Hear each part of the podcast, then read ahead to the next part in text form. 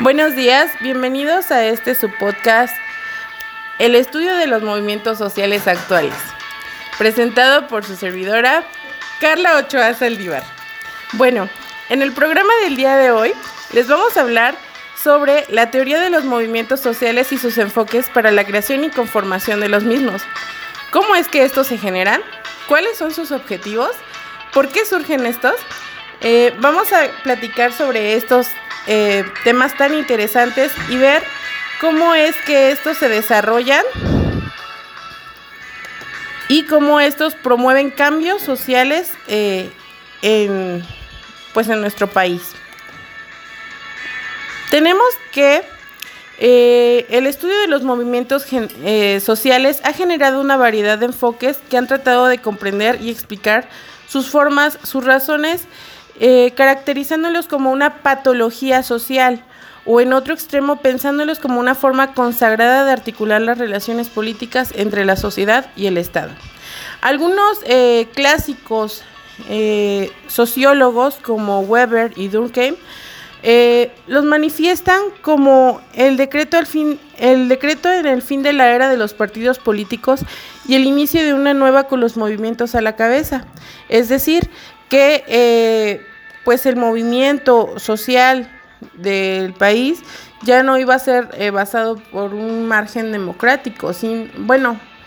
democrático representativo por los partidos políticos, sino un margen representativo social por eh, pues las personas que encabezaban dichos movimientos sociales. tenemos que los movimientos sociales desde hace mucho tiempo atrás se, clasifican en dos grandes enfoques, que son el enfoque marxista y el enfoque funcionalista. Las carencias que ambos han mostrado desde aquellos entonces a la actualidad, pues han creado ciertos paradigmas teóricos y estos hicieron eh, pues evidente la necesidad de buscar una articulación y propiciar otras teorías que explicaran eh, lo mejor de ambos, digamos, retoma, en la actualidad se retoma lo mejor de ambos enfoques para dar espacio pues a, nuevas teorías que estudien el desarrollo eh, y movilización de los movimientos sociales. El enfoque de movilización de recursos y el de nuevos movimientos sociales, eh, pues tenemos que dentro de esto el enfoque de movilización Respondió a los nuevos problemas enfatizando el, análisis microestructural, la estructura de las opiniones políticas y los repertorios de acción y los ciclos de protesta,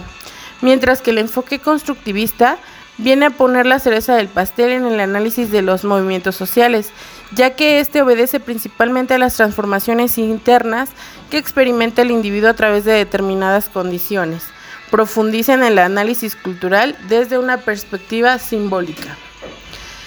Mientras que el enfoque marxista coloca en el centro de las teorías de los movimientos sociales al movimiento obrero. Este se determina por la, firme creencia de que el obrero eh, debía atender su tradición histórica de lucha, es decir, en el enfoque marxista, la clase obrera o las, las personas que integran eh, este tipo de movimientos sociales, eh, pues son en su mayoría personas obreras y pues nos indica que ellos, eh, la forma en la cual ellos hacen valer sus derechos y buscan mejoras para su condición de trabajo y pues el movimiento social de experiencia. Nos dice que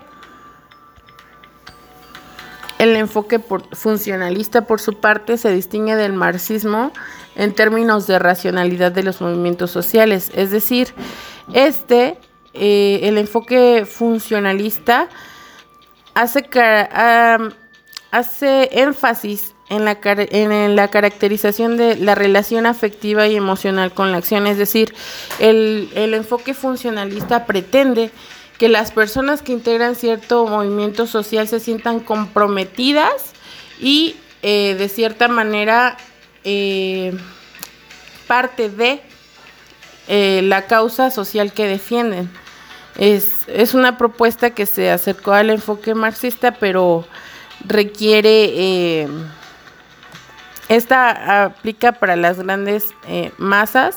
y es como no tanto enfocada al obrero como el, el enfoque marxista, sino más bien habla de un grupo general de personas que buscan este pues un, un bien colectivo o un bien común y se sienten comprometidos y pues fanatizados, digámoslo así, por esas causas. Aunque es importante mencionar que, bueno, pues en la actualidad no todas las eh, personas, eh, como hemos visto en la evolución de los movimientos sociales desde los años 60 a la actualidad, pues se han ido cambiando los objetivos y el comportamiento dinámico de las masas. Vemos que, por ejemplo, en épocas anteriores, pues lo hacían, pero, digamos, hacían sus movimientos, pero tenía la persona que encabezaba, hacía a las personas tener claros los objetivos de la causa que defendían, mientras que en la actualidad, pues muchas veces las, las, los movimientos sociales o las personas que encabezan estos movimientos sociales no tienen, tienen claro el objetivo, pero no lo dan a conocer de la manera más adecuada. Y pues esto genera que pues haya ciertas, digamos, haya ciertas alteraciones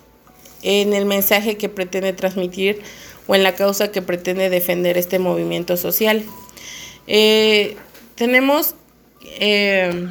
que tener claro que eh, los movimientos sociales ah, pues causan o generan cambios dentro del comportamiento de la sociedad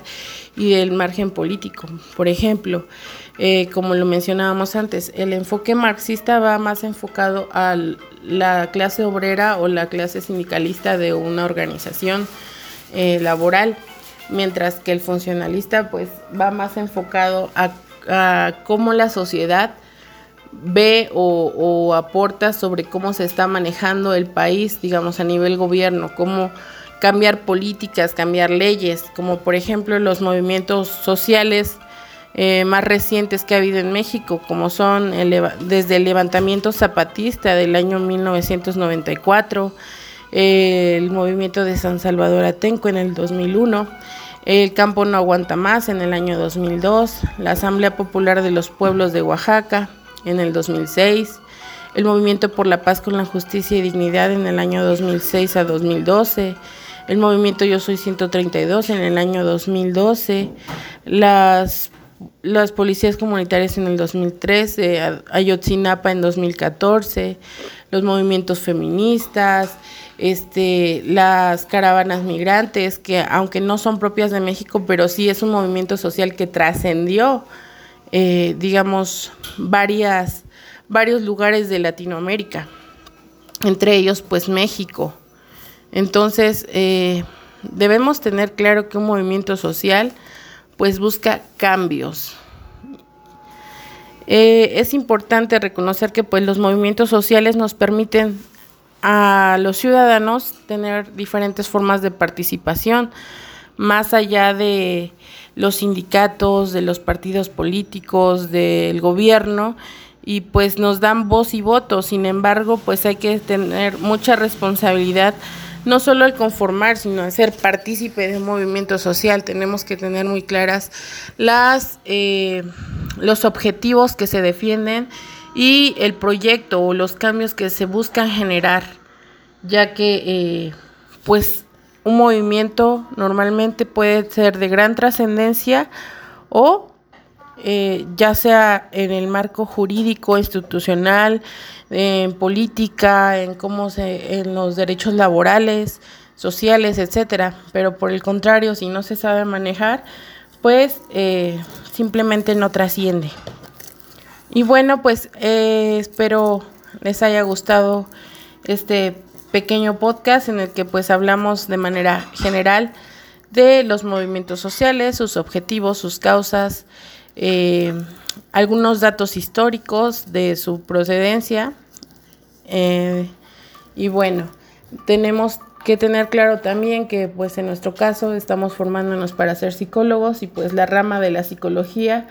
eh, que estudia el comportamiento de la sociedad pues son los psicólogos los psicólogos sociales, que son quienes se encargan del de estudiar el comportamiento de la sociedad. Bueno,